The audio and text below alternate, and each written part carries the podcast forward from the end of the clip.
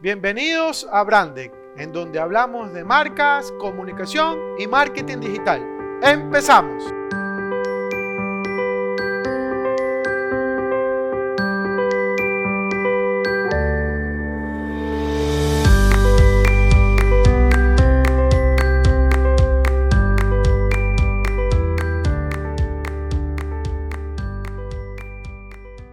Hola emprendedores, ¿cómo están? Espero que estén muy bien. Bienvenidos nuevamente al podcast de Brandec, Hablemos de Marcas. Como siempre agradecerles por, acompañarme. Y el día de hoy quería conversarles acerca de un post que está en mi blog, que es acerca de las, los errores que tenemos nosotros como emprendedores al momento de, de como bien se dice, emprender, ¿no? Y les voy a contar un poquito de mi experiencia acerca de de dónde pude sacar esta, estas consecuencias que, tuve al momento de emprender, ¿no? Y las quiero compartir porque yo sé que muchos de ustedes que me están escuchando tienen muchas dudas, eh, muchas incertidumbres y existen muy pocas certezas. Y sobre todo si, si te encuentras en un país que fluctúa y varía mucho su economía, es muy difícil poderlo controlar de la manera más estable que uno quisiera. Pero bueno, eh, uno es emprendedor, uno, uno quiere salir adelante, uno no se quiere quedar estancado en una sola cosa, sino que quiere hacer más cosas y obviamente quiere mejorar. Y en la búsqueda que uno se encuentra, de repente comienzan a salir cosas que uno no está preparado y pues bueno, uno se mete a ser emprendedor, así que tiene que, tiene que hacerlo, tiene que aprenderlo, pues no.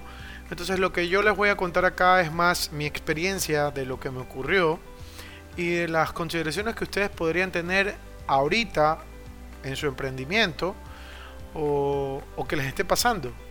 Y si no es así, en algún momento les va a poder, les va a ocurrir. Y ustedes me van a decir, no, no va a ser posible porque yo manejo diferentes líneas, lo que sea. Puede ser lo que sea, pero, pero son cosas que te van a ocurrir y en algún momento no vas a saber qué hacer y, es algo normal. O sea, eso es lo que yo quiero también transmitir, ¿no?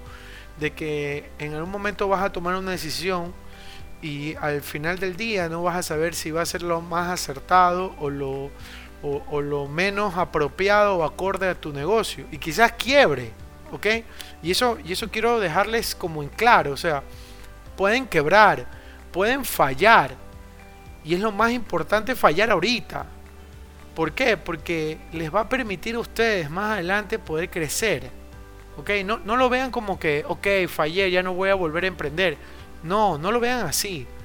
Tienes que volver a emprender. Si fallaste, no pasa nada. Va a haber otro negocio, va a haber otra oportunidad, va a haber otro cambio, va a haber otro tiempo, va a haber...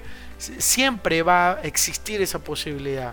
Acá lo importante es que tú te encuentres dentro de esa ola en que va a venir y la puedas tomar y te puedas trepar. ¿Ok? Entonces cuando digas, chuzo, fallé, no pasó nada. Hay que seguir, hay que mejorar.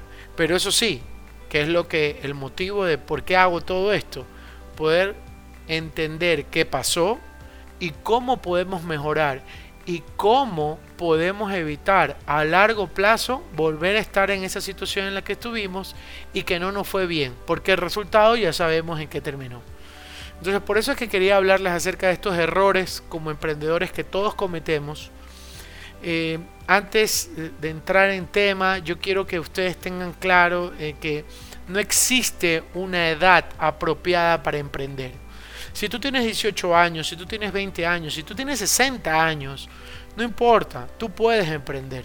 El espíritu, el espíritu que tú tengas para hacerlo es lo que te va a ayudar a ti más adelante a poder hacer cosas increíbles. ¿Ok? Entonces, cuando tú, tú tienes claro eso, que tu espíritu emprendedor nunca, nunca va a, quedarse en blanco, que nunca se va a detener, no va a pasar absolutamente nada. ¿Ok? Pero también necesitas una motivación, también necesitas alguien que te diga, vamos, tú puedes, tú lo puedes hacer. Obviamente, todos lo necesitamos. Y es por eso que el objetivo de este espacio, de hablando de marcas, de, emprendimientos, de negocios, de marketing, de branding, porque ese desde, desde mi espacio como lo he dicho muchas veces, es lo que yo quiero transmitir a ustedes, ¿ok? Eh, algo que voy a un poco aterrizar a, la sociedad en la que yo me encuentro. Eh, existe en el, en el Ecuador obviamente una gran falta de empleo, pues no. Eh, ustedes saben que nuestra economía fluctúa mucho por otras variables y esas variables son las que afectan a largo plazo a la economía en general. Entonces, cuando uno decide emprender, muchas veces no emprende porque, ah, ok, me levanté y hoy día voy a emprender. No, no, no ocurre por eso. Sino que el objetivo primordial es que necesitas plata, dinero, básicamente. Necesitas eh, tener que, con qué alimentarte, con qué pagar el internet, pagar el agua, la luz, lo que sea, ¿no? Si estás casado, pues necesitas pagar la educación a tus hijos, etc. Entonces, e, en, estas circunstancias, muchos de nosotros nos hemos vuelto en, el tema de emprendimiento por esa necesidad básica de tener eh, nuestra casa, nuestro, nuestro vehículo, todo. O sea, las cosas que, entre comillas, necesitaríamos para, para estar bien, ¿no? Entonces, yo aquí eh, en el post que ustedes pueden leerlo en www.hablemosdemarcas.com, yo les hablo y les menciono sobre que existen dos, dos, dos personas, ¿no? Eh, la, la primera que está por requerimiento, necesidad, obligación de tener eh, dinero a la mano para poder subsistir. Y la otra que al final del día lo hace porque está viendo una oportunidad. Porque quizás no necesita eh, tener un negocio, sino que más bien dice, ok, yo estoy en un trabajo fijo o ya tengo mi negocio y no tengo que por qué voy a emprender a, a otra empresa o en otro, en otro lado. Pues no. Entonces, eh, ¿qué es lo que pasa con este emprendedor por necesidad? Y yo quiero hablar puntualmente de, de este emprendedor no necesariamente tiene que ser un emprendedor per se. No tiene esa cultura de emprendimiento, no tiene esa educación para administrar, no tiene, no tiene, no, está preparado para ser emprendedor. ¿Ok? Y ustedes van a decir, si necesita estar preparado para ser emprendedor, pues bueno, necesita tener ciertos conocimientos básicos de administración, de, flujo de caja, ese tipo de cosas. Pero en contexto general, en mi país, el, emprendedor por necesidad no necesariamente está preparado para administrar un negocio. ¿ok? Y esa es una de las consecuencias por las cuales fallan muchos de los mismos. ¿Por qué? Porque digamos que surge el negocio, lo hace funcionar, funcionó bien, tiene buena clientela, pero a largo plazo le viene afectando porque le faltan muchas cosas que alrededor no están a su mano o al alcance.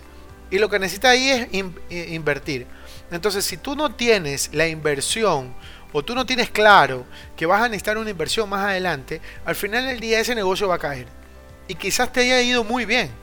Pero cuando tú ves al futuro y tú no tienes plata ahorrada, tú no tienes eh, un cuidado administrativo para ese negocio que tú tienes, al final lo vas a terminar perdiendo. Y eso es algo que yo les cuento desde mi experiencia, que yo he visto que afecta muchísimo, muchísimo en general a todos los negocios que yo he visto que han funcionado, que han trabajado, que, tienen eh, muy buena, eh, muy buen servicio, muy buenos productos, muy buena atención, muy bueno, la calificación 100 eh, les queda muy corto, ¿no?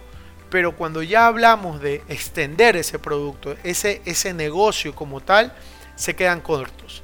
¿Por qué? Porque está faltando una base en la cual eh, tiene que ver más administración, tiene que ver, bueno, un sinnúmero de cosas que yo ahorita no les, no les puedo tocar porque obviamente no, no los tengo 100% eh, en conocimiento, pero sí les puedo contar en, en, la experiencia que yo he tenido tratando con clientes en los cuales han tenido un negocio muy bueno, muy próspero, pero que al final del día no lo han sabido administrar. Por otro lado está este emprendedor que que ve una oportunidad, que tiene un negocio ya, que está funcionando, y dice, ok, ¿por qué no vamos a poder eh, emprender otro? ¿no? O sea, es algo como, tengo un, dinero, lo quiero reinvertir, eh, y quisiera aprovechar eso. Entonces, claro, ese tipo de emprendedores, eh, creo que no son la gran mayoría que ocurren en mi país, ni en general, porque ya tienen una experiencia, ya tienen una expertise de temas administrativos, pero eso no quiere decir que terminan siendo buenos o malos emprendedores, ¿no? Porque también ellos pueden tener su emprendimiento, le funciona muy bien, pero este nuevo emprendimiento quizás no le vaya tan bien, ¿no? Igual yo les invito a que ustedes puedan revisar una investigación realizada por Global Entrepreneurship Monitor Ecuador en el 2019 y 2020. El enlace también está en mi página en, la última publicación. Así que ustedes van a poder conocer más a profundidad el tema del emprendimiento en el Ecuador. Pues bueno, ya entrando un poco en materia, ¿qué es lo que ocurre con este emprendedor cuando ya está arrancando su negocio? Pues bueno, uno de los factores que más he visto que influye en esta decisión de emprender es el tema de los objetivos. O sea, se tiene claro que uno está emprendiendo porque necesita dinero, ¿ok? Que eso es lo que les mencioné anteriormente. Pero el objetivo tiene que ser focalizado en qué es lo que yo quiero para mi negocio. ¿Por qué? Porque si yo me pongo en vender, me estoy inventando empanadas y me pongo un negocio de empanadas, pues bueno, ok, estoy vendiendo, fabricando, produciendo la empanada, pero ah, después cuando trato de, expandirme, pues no tengo claro eso. ¿Y por qué no tengo claro eso? Porque no he tenido claro un objetivo, que es lo que yo quiero con mi negocio. Entonces, el objetivo es lo que normalmente nos falta a nosotros. Y es algo que, por ejemplo, me faltó mucho a mí tener claro en el momento que yo emprendí con una pequeña agencia de comunicación. Porque yo no, no emprendo de una manera diferente porque no tenía claro qué es lo que yo estaba buscando a largo plazo. ¿okay? Quizás por la edad, quizás por falta de conocimiento, quizás por falta de experiencia. Bueno, póngale un sinnúmero de factores que nos pasan. Pero para mí el objetivo tiene que ser qué es lo que yo deseo con mi negocio aportar dentro de la categoría en la cual yo voy a trabajar o en la que voy a desarrollar este emprendimiento para que sea un factor diferenciar que el resto de, los negocios están eh, trabajando, pues no. Entonces, eh, para mí el tema del objetivo es, es muy importante, ¿no? ¿Cómo, ¿Cómo, voy a verme aquí a 5 años, a 8 años, a 10 años? cómo voy a hacer crecer mi negocio, ¿no? Y ese objetivo también, o sea, cuando uno está trabajando en ese objetivo, uno también puede decir, ok, yo voy a necesitar a esta persona y esta persona me va a requerir un recurso. Entonces, para yo requerir un recurso, yo como un objetivo necesito tener una inversión eh, guardada para que este eh, recurso pueda ser viable, ¿no? Por otro lado está eh, mi sugerencia de que ustedes puedan plasmar estos objetivos a través de, esta manera inteligente, por así decirlo, y que ya se viene escuchando desde hace algún tiempo como son los objetivos SMART. Los objetivos SMART no significan más que específicos, mesurables, medibles, eh, alcanzables, relevantes y sobre todo que tengan un tiempo específico, ¿no? Entonces, eh, de esta manera, por ejemplo, si ustedes quieren eh, ser específicos, vamos a aumentar las ventas en nuestra tienda un 30%, pues ¿cómo lo vamos a medir? Pues bueno, vamos a aumentar las compras de 1000 a 1800, por ejemplo. ¿Y qué, qué, es lo que necesitamos hacer? Pues bueno, vamos a duplicar la publicidad para que nos puedan visitar más. Eh, ¿A través de qué? Eh, tendríamos que ser relevantes con algo, así que podríamos hacer una presentación de un nuevo producto ¿Y en qué tiempo nosotros lo deseamos hacer? Pues bueno, lo vamos a hacer en los próximos 45 días.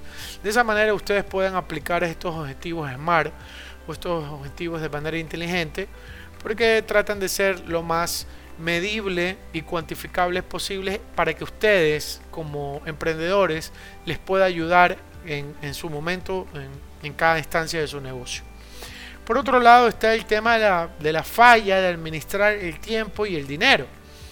Nosotros eh, al principio tenemos que ser un todólogo, o sea, tenemos que, atender el teléfono, tenemos que hacer la publicidad, tenemos que eh, fabricar si es posible o si no conseguir a los que van a fabricar, o sea, estamos encargados de todo, ¿no?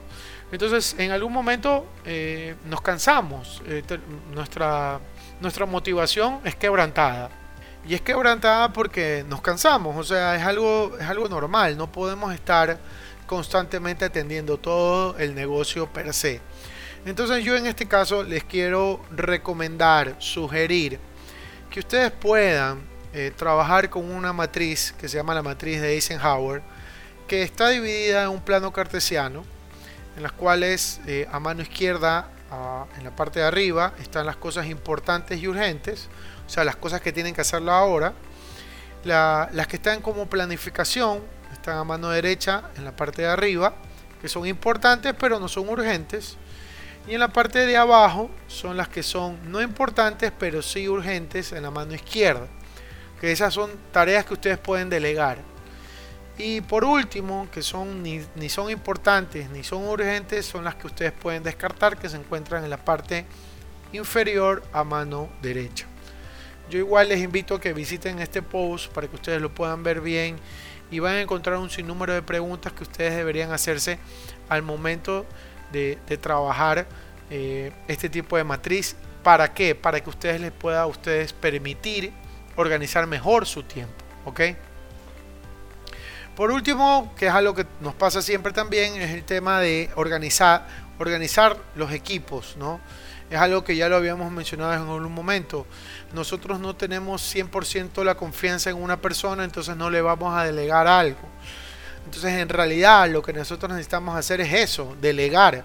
¿Para qué? Para que las cosas importantes eh, y las cosas que podemos atender sean relevantes para mi negocio y el resto lo puede hacer estas personas que estamos delegando.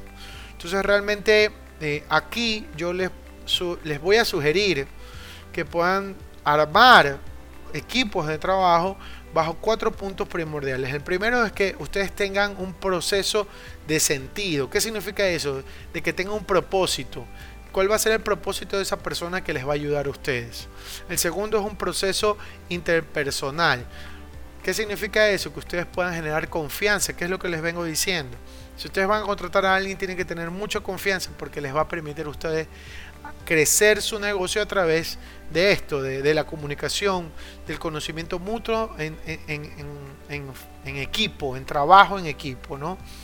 Eh, por otro lado está el proceso de tarea. O sea, si ustedes tienen su emprendimiento, ustedes tienen que tener claro cuánto tiempo se demora una persona entregando un paquete en tal ubicación o cuánto tiempo se demora en fabricar X producto en tal eh, en, tan, en tanto tiempo, ¿no? Entonces ustedes tienen que tener claro eso. Por eso es que es muy, es, muy, es muy importante que el proceso de la tarea ustedes la tengan al revés y al derecho, para que ustedes lo puedan compartir con su equipo. Y como por otro lado es el tema también, como último punto es el proceso del alineamiento. ¿Qué quiere decir eso? Que se puedan integrar en conjunto las personas que van a trabajar en tu equipo o en tu negocio para que les puedan ustedes permitir tener una mejor eh, integración, mejor conocimiento, mejor, mejor seguimiento de las cosas. ¿Para qué? Para que después digan, ok, ¿qué es lo que está faltando? Ok, vamos a hacer esto, y otro. Ok, ¿lo estás cumpliendo? ¿No lo estás cumpliendo? ¿Cómo podemos ajustar? Y demás. Como cuarto punto está el tema de la delegación, que eso es algo que está muy asociado a lo que les vení, los vengo planteando con el tema de, de, organizar los equipos. ¿no? Necesitamos que cuando delegues dejes claro cinco cosas. Primero, comunicarse eficazmente. Segundo, delegar específicamente bien la tarea. Tercero, establecer una frecuencia de seguimiento y obviamente respaldarla. Cuarto, promover las oportunidades de mejora, que cómo yo puedo hacer mejor mi trabajo. Y, quinto, que es algo que, que, lo vengo hablando siempre, es el tema de optimizar. Cómo yo optimizo mi trabajo en equipo, cómo yo optimizo mi delegación, cómo yo puedo hacer mejor las cosas de lo que ya me están diciendo. ¿no? Y por último punto, que es un tema de inversión, que es algo que yo les vengo diciendo ahorita al principio. Muchos de los emprendedores nos olvidamos que tenemos que invertir. Invertir en nuestro negocio, invertir en nosotros, invertir en tener una mejor capacitación, en tener un mejor conocimiento, en tener mejor eh, desarrollo del negocio a largo plazo, a través de lo que ya hemos venido hablando ahorita, ¿no? Entonces yo aquí les quiero sugerir, Primero, definan bien los gastos fijos y variables. Pueden utilizar entre un 10 a un 30% para eh, guardar, para más adelante hacer una inversión. Obviamente no deslingarnos del objetivo que deseamos alcanzar. Eh, el dinero como tal no debe estar estático, tiene que haber movimiento por más que ustedes me digan, no, es que lo estoy guardando para eso, ok, pero quizás lo puedes poner en un fondo de inversión, quizás lo puedes poner en una póliza, ok, no lo tengan quieto, porque si no, no ganan rentabilidad y ustedes están guardando ese dinero y en un momento lo van a utilizar para algo que no está planificado. Entonces es mejor tenerlo dando movimiento y cuando ya ven el, resultado que ustedes desean alcanzar, pues lo sacan, lo retiran y lo utilizan. Y, y por último, el enfocarnos en cumplir ese objetivo que estamos predispuestos a invertir. Esto yo es algo que lo planteé en el post, pero no, no, lo, no lo escribí y, ahorita se los quiero comentar. Y les quiero comentar porque me pasó a mí. Yo antes de emprender, yo me alié con siete emprendedores. Siete personas que deseaban poner su negocio. ¿Saben cuántas personas llegaron conmigo hasta el final de que saliera a la luz el negocio? Quisiera que me, lo pudieran escribir, pero igual se los voy a comentar. Solo fueron dos personas. O sea, en total fueron una, porque la segunda fui yo. Entonces, cuando uno emprende, está bien apalancarse de otro socio que pueda complementarlos a ustedes como emprendedores. Pero no está bien que tengan tantas personas para emprender. ¿Por qué? Porque se pierden muchas cosas, el objetivo, eh, la inversión, todo se pierde. Y al final del día, ustedes no tienen el, eh, la capacidad de poder decidir. ¿Por qué? Porque vas a dividirlo entre seis personas más. Entonces realmente cuando hablen de sociedad, busquen uno, dos personas para que puedan ustedes compartir ese emprendimiento y que tengan claro cómo van a manejar eh, su administración y que los tres o los cuatro, las personas que sean, estén claros que ese objetivo es para un bien común, no para un bien individual. Eh, por otro lado, también quiero recordarles que si ustedes con la persona que más quieren en el mundo, que es su madre, se tienen discusiones, pelean, ahora imagínense con seis personas o siete personas más dentro de ese emprendimiento. La van a tener. Entonces realmente no, se olviden de eso. O sea, cuando elijan a otra persona puede ser que les pueda complementar, pero que puedan estar unificados y en conjuntos que el, emprendimiento va a salir acorde a lo que ustedes quieren, pues no. Agradeciéndoles de antemano a ustedes emprendedores y deseándoles la mejor de los éxitos siempre.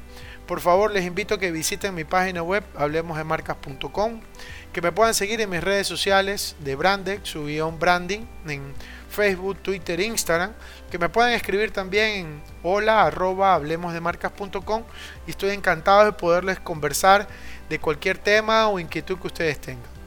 Y recuerden emprendedores, nunca dejen de innovar. Nos vemos.